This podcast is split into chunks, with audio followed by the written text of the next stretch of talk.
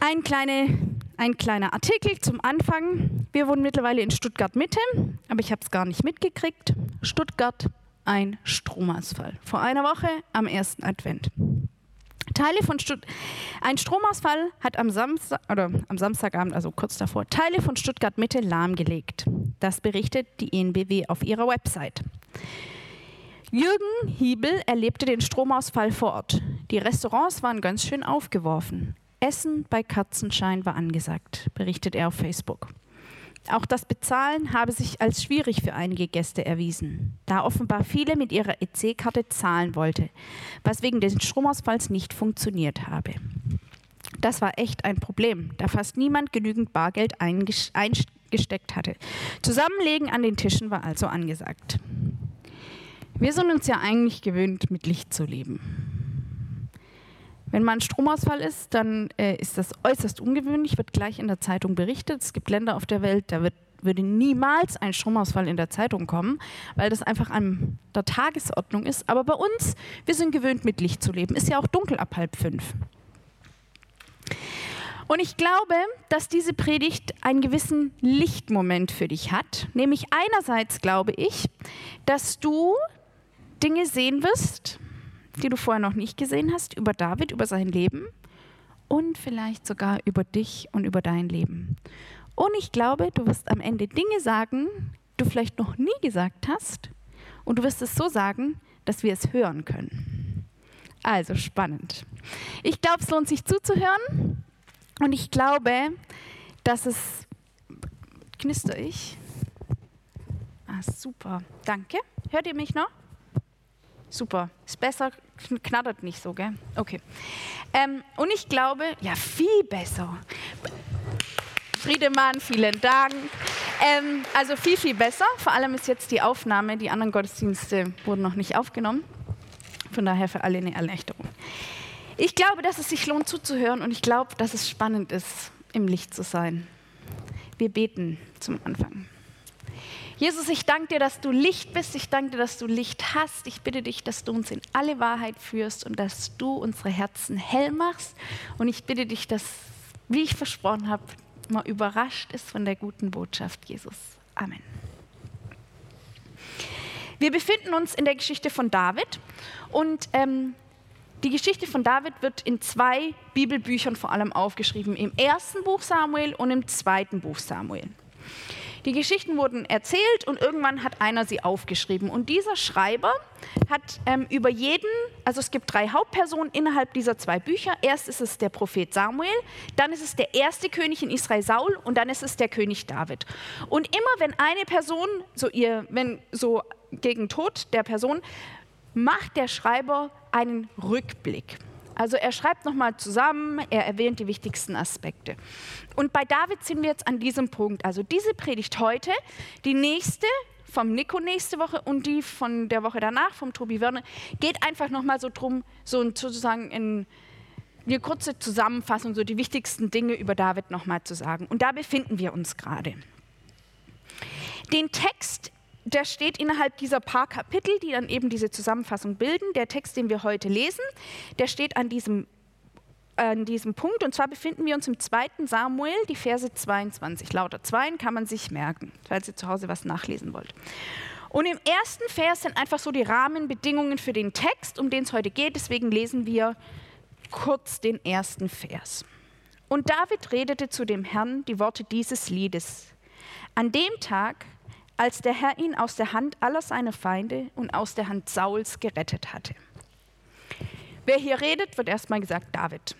Und also David redet selbst in diesen, in diesen Versen, die wir jetzt vor uns haben, und er redet zu Gott, also er betet, oder was wir heute als Gebet verstehen. Und wann redet er das? An einem Punkt in seinem Leben, wenn er Befreiung erlebt von Feinden.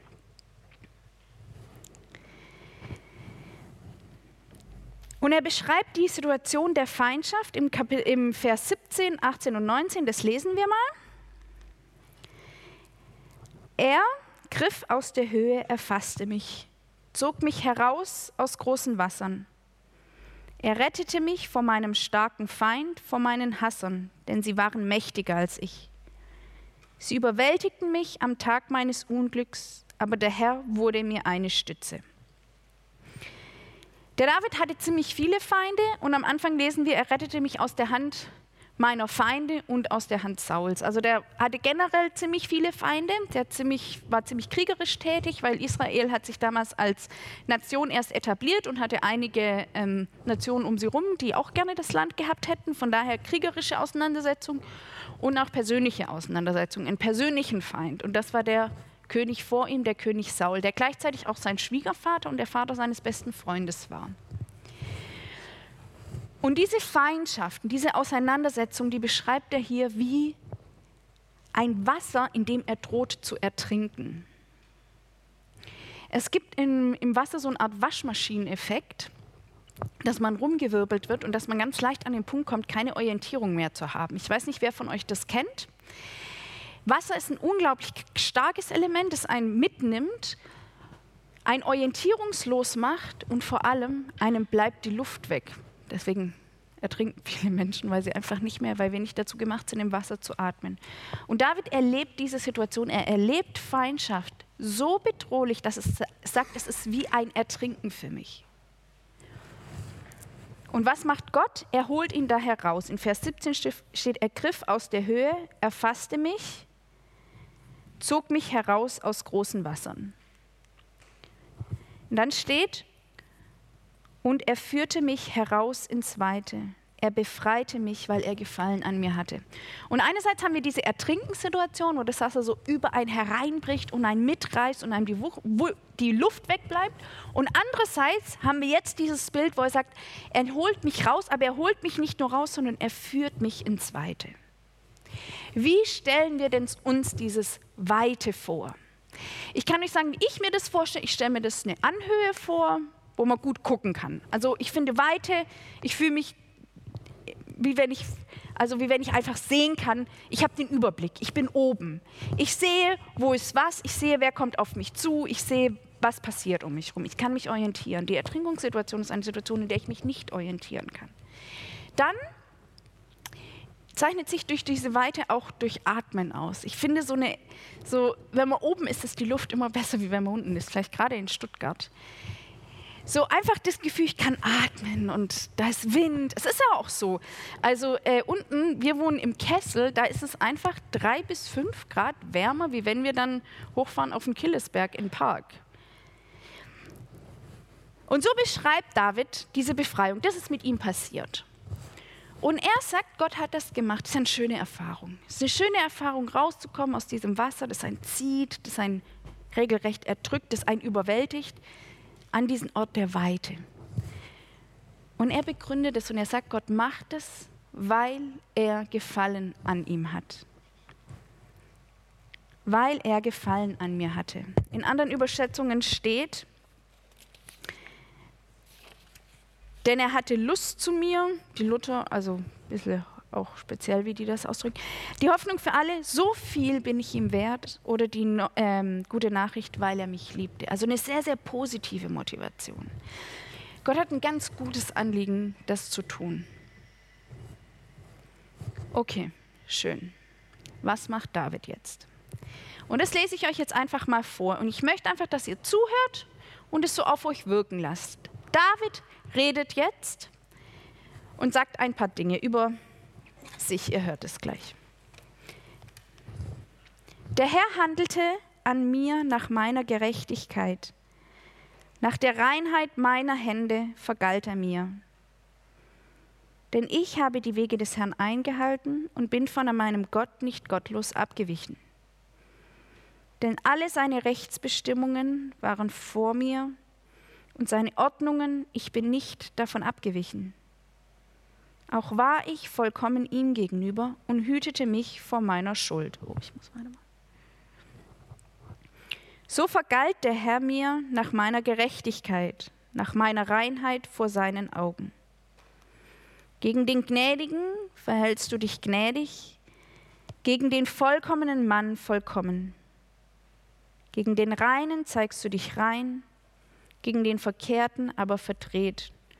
Und das demütige Volk rettest du, aber deine Augen sind gegen die Hochmütigen, du erniedrigst sie. David redet über sich und stellt sich selbst dar. Der Schreiber verwendet diese Selbstdarstellung im Rückblick. Das heißt, am Ende seines Lebens sagt das David also so wird dargestellt. Das ist über David zu sagen am Ende seines Lebens. Ich möchte es nochmal vorlesen, einfach, dass ihr mit ein bisschen spüren könnt, was da so rüberkommt. Der handelte an mir nach meiner Gerechtigkeit, nach der Reinheit meiner Hände vergalt er mir. Denn ich habe die Wege des Herrn eingehalten und bin von meinem Gott nicht gottlos abgewichen. Denn alle seine Rechtsbestimmungen waren vor mir und seine Ordnungen, ich bin nicht davon abgewichen. Auch war ich vollkommen ihm gegenüber und hütete mich vor meiner Schuld. So vergalt der Herr mir nach meiner Gerechtigkeit, nach meiner Reinheit vor seinen Augen. Gegen, oh, ich habe gar nicht weitergemacht.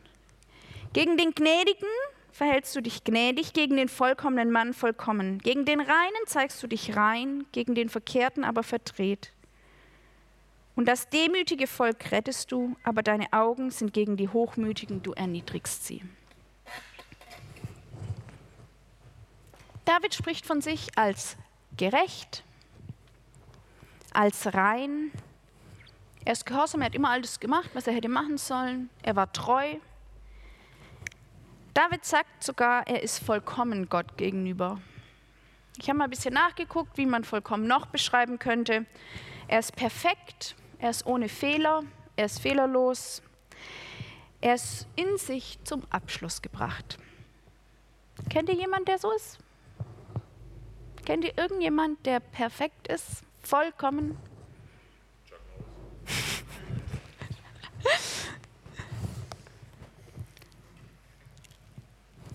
Wie kann David so über sich reden? Vor allem, wer von euch hat schon mal ein bisschen was von David gehört und von seiner Geschichte? Ein paar. Findet ihr, das ist gerechtfertigt, dass er so über sich spricht? Würdet ihr so über David sprechen, wenn euch jemand fragt, könntest du mir mal bitte den David beschreiben? Und du würdest sagen, er ist gerecht, er ist rein, er ist vollkommen Gott gegenüber. Wären das so die ersten Dinge, die euch einfallen zu David?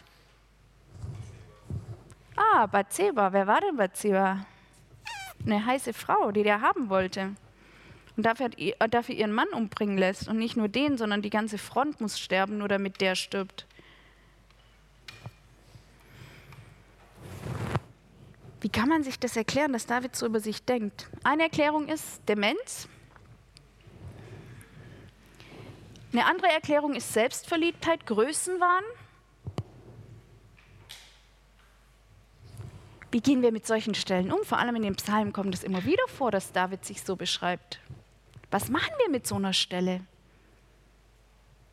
Und wisst ihr, was David macht? Der treibt es auf die Spitze. Und ich will das jetzt echt mal ernst nehmen, was hier steht. Ich will es ernst nehmen, dass David so über sich spricht. Und ich bin gespannt, ähm, ob ihr es auch so spannend findet wie ich. Vor allem der nächste Vers, der treibt es ein bisschen auf die Spitze, würde ich sagen. Da schreibt nämlich David in seinem Gebet sagt er, ja, du bist meine Leuchte, Herr, und der Herr erhält meine Finsternis. Was macht denn Licht? Ich habe mich in der Vorbereitung mit Platon beschäftigt, einem großen Philosophen. Ich, wenn jemand von euch mehr weiß über Platon als ich, dann und ich je was Falsches sage, kommt nachher und korrigiert mich. Aber er hat ein Gleichnis geschrieben über das Licht. Und er schreibt, über das Licht folgendes. Er schreibt, dass, da, dass der Gericht, Gesichtssinn, also das Auge, bedarf eines zusätzlichen Elements, das Licht, das es mit seinen Objekten in Kontakt treten kann. Das Auge existiert und ist da und kann wahrnehmen.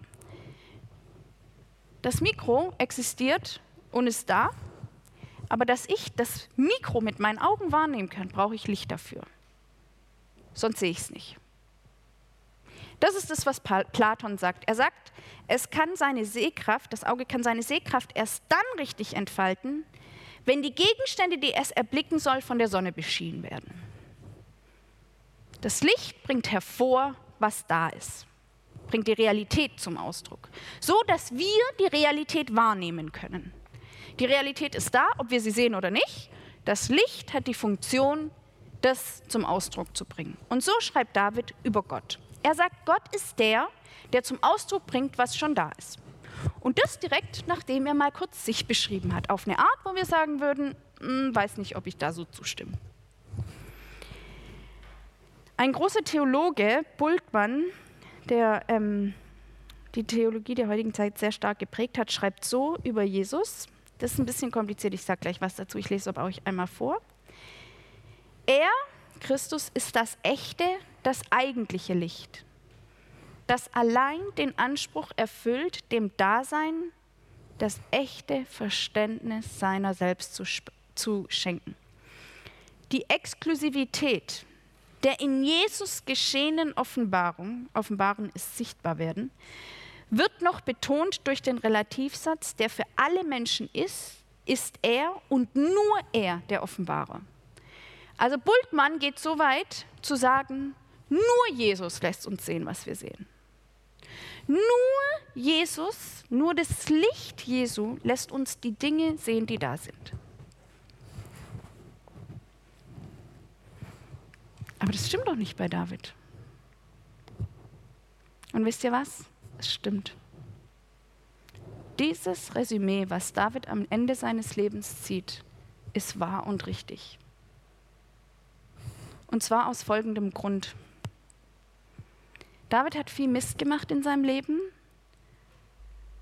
Er zeichnet sich aber aus dadurch, dass er eine Beziehung zu Gott hatte.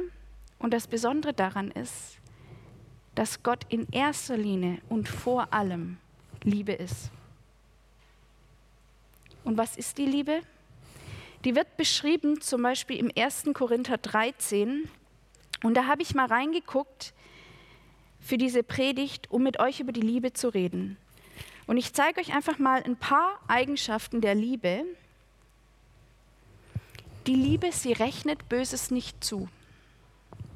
Die Liebe, sie deckt alles zu und sie glaubt alles. Drei Dinge, die in diesem Kapitel über Liebe geschrieben werden. Jetzt nehmt Davids Leben und deckt alles Böse zu.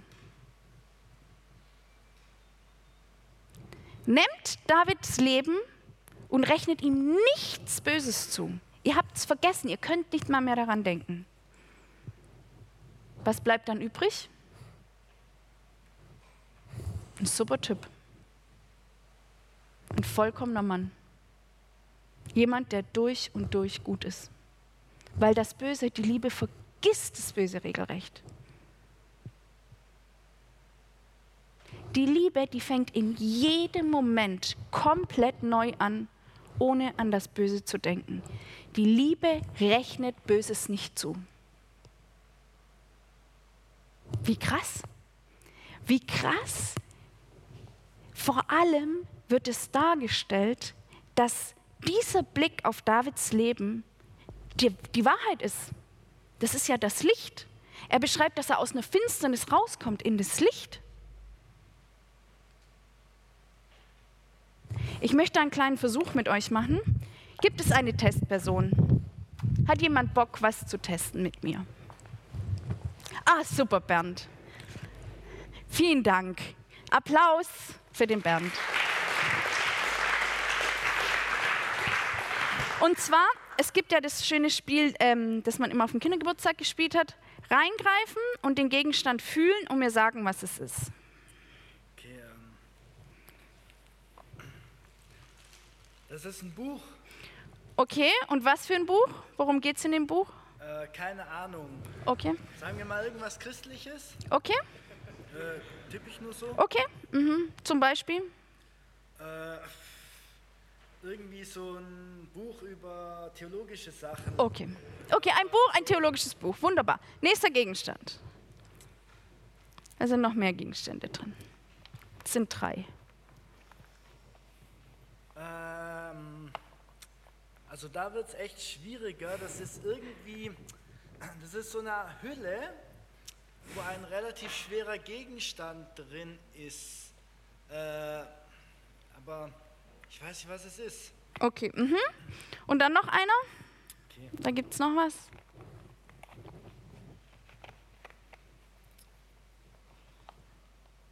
Da, ja, das ist zweifelsohne so ein äh, Schokoladen-Nikolaus oder Weihnachtsmann. Richtig, weil heute ist ja Nikolaus. richtig Der super. Nikolaus Weihnachtsmann, der sieht ja eigentlich genau Den darfst du auch behalten hier.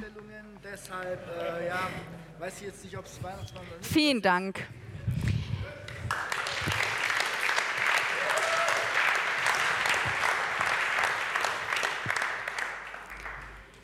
Das, was, ich zeige euch gleich, was drin war.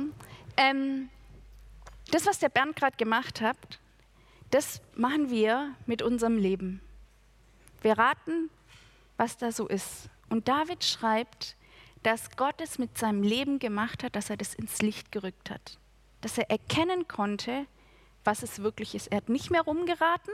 Er hat nicht mehr rumgeraten, wer er ist und was er ist.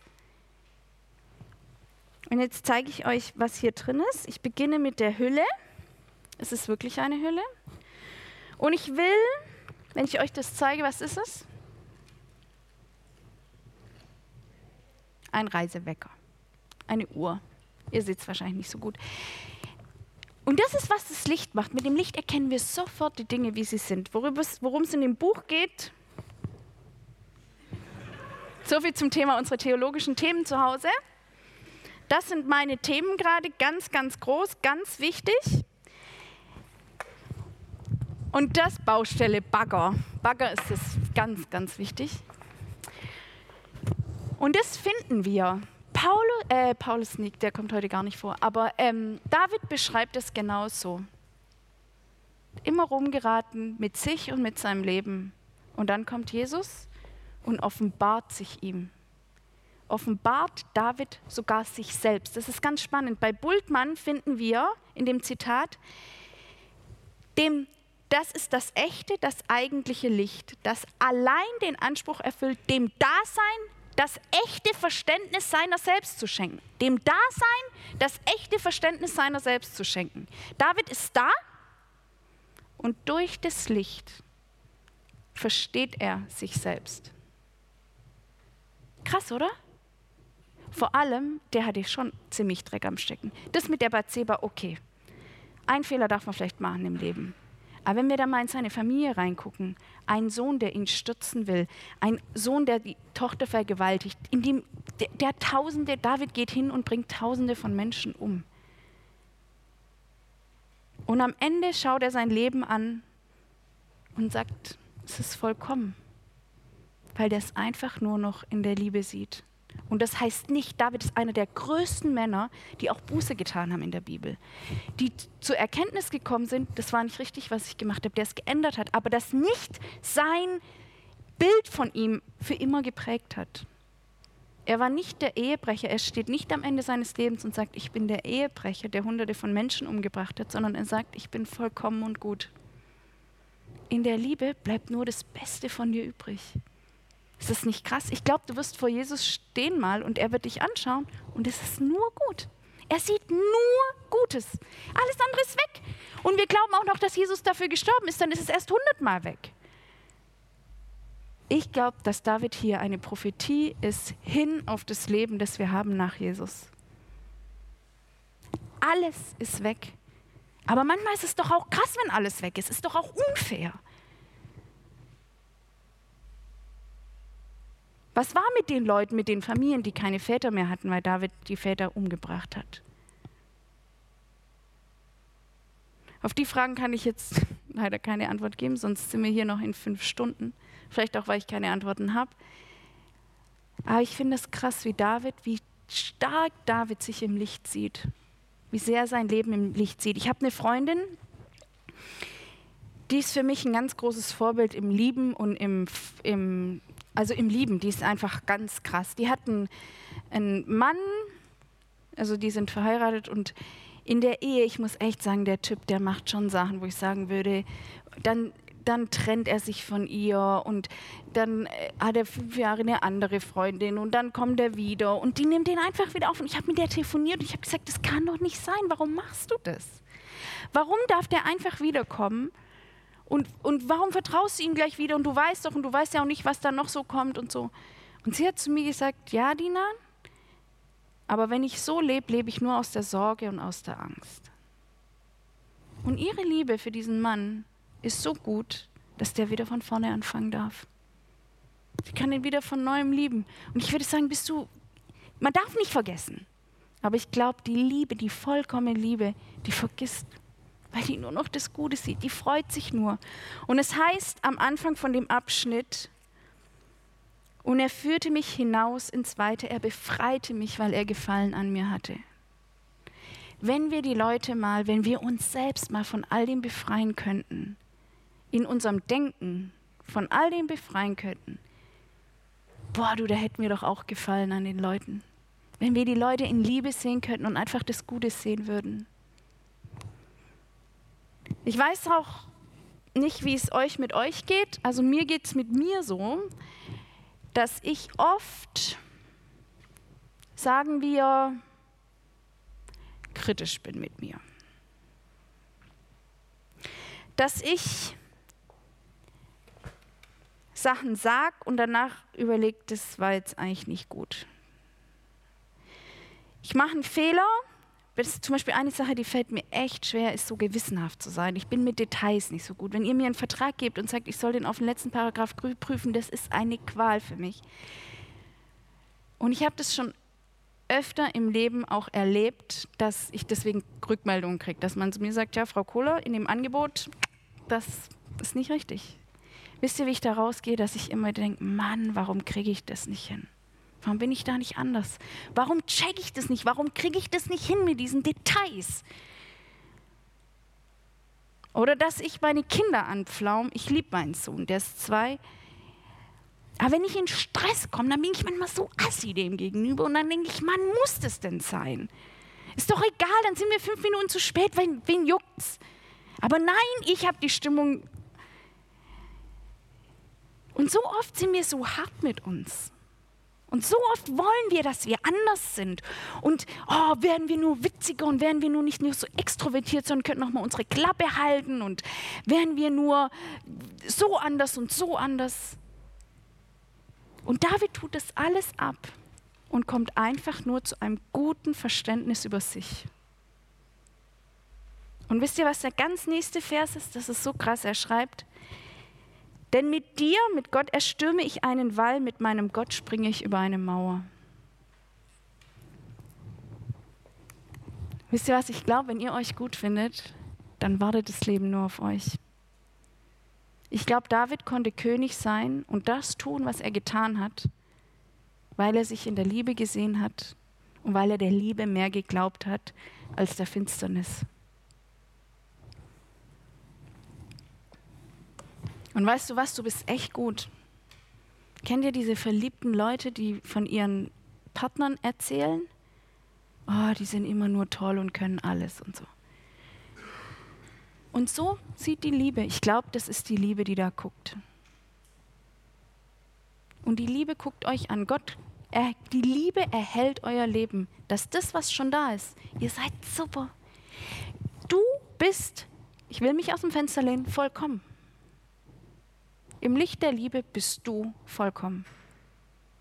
Du bist super. Bist ein, meinem Sohn bringe ich immer bei, ich sage immer, du bist ein Super und er sagt immer Typ. Ich will, dass der das zutiefst verinnerlicht, er ist ein super Typ. Und manchmal sage ich, und du bist ein super Junge. Und dann sagt er, Mama, du bist ein super Mädchen. Und ich will das, ich will, dass wir anfangen, uns in der Liebe zu sehen. Und dieses ganze Kritische, dieses ganze Ich bin gegen mich. Feindschaft bedeutet, das. Feindschaft ist der Gegner im Gerichtsprozess. Das ist der Feind. Der, der mir nichts Gutes will, der, der mich anklagt, der, der gegen mich ist, der mir eins reinhauen will, der sehen will, wie ich leide, der noch eine offene Rechnung mit mir hat. Und ich glaube, euer größter Feind, dein größter Feind bist du. Wenn du guckst, was in deinem Kopfkino so läuft, es gibt viele, die mich mal kritisieren, aber ich weiß nicht, ob mich jemand so viel kritisiert wie ich mich selbst. David tut es nicht. Der kommt darüber hinweg. Und der hat Bockmist gebaut und der kehrt um. Und der entschuldigt sich und der bringt die Dinge in Ordnung. Aber der lebt weiter. Und wie sehr leben wir mit einem ständigen Feind, der uns sagt, was wir alles nicht sind, was wir alles sein sollten und was wir alles schon nicht gut gemacht haben im Leben. Und ich möchte dir sagen, du bist super. Du bist ein super Typ. Ich weiß nicht, was ist eine Typin, aber du bist super. Du bist super und die Liebe sieht nur das Gute. Du bist vollkommen. Krasse Botschaft. Ich bin begeistert davon, dass David sich so sieht, das muss ich euch ehrlich sagen der hätte sich echt anders sehen können am Ende seines Lebens. Das ist sein Nachruf über sich.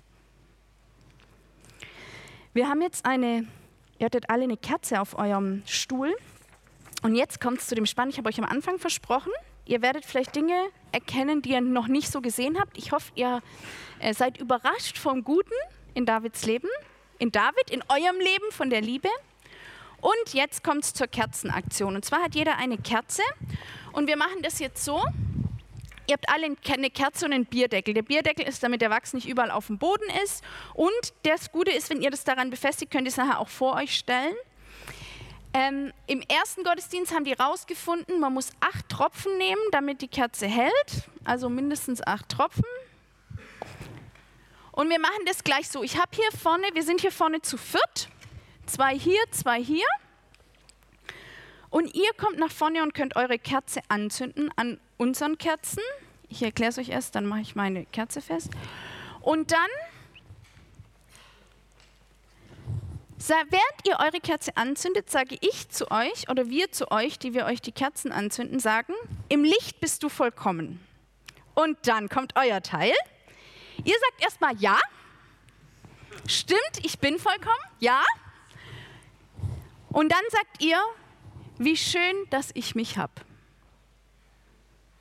Damit ihr das übt, wie David, sich im Licht der Liebe zu sehen. Und es ist so, es ist, ich muss schon sagen, für meine Familie, glaube ich, ist schon schön, dass sie mich haben. Ich bin immer daheim, ich mache es jetzt schön weihnachtlich. Ich glaube, es ist schon auch schön. Ich glaube auch, es ist schön für den Jesus-Treff, dass er mich hat. Ich engagiere mich in vielen Bereichen. Aber krass, wenn wir über uns sagen können, schön, dass ich mich habe. Ist jemand von euch heute Morgen aufgestanden und hat es über sich gesagt? Aufgestanden und habe gedacht, ach, ein neuer Tag, schön, dass ich mich habe. Und ich will euch ermutigen, euch das zu trauen. Weil die Liebe, weil ihr in der Liebe so vollkommen seid. Im Licht seid ihr vollkommen. In, wenn mal das Licht durch euer ganzes Leben scheint, dann bleibt nur das Gute übrig. Ist es nicht geil? Ich finde es so ermutigend. Ich freue mich da.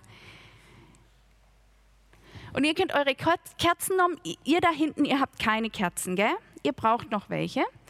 Ich stelle nämlich, kann ich dir kurz meine geben? Ich stelle da hinten den Karton mit Kerzen hin und die ähm, Pappdeckel, damit ihr nicht entwischt, nur weil ihr keine Kerzen habt. Hier sind Kerzen drin. Ja, genau. Und wir machen das Licht aus. Super hier sind Kerzen und Bierdeckel. Und dann kann jeder nach vorne kommen und sich seine Kerze anzünden.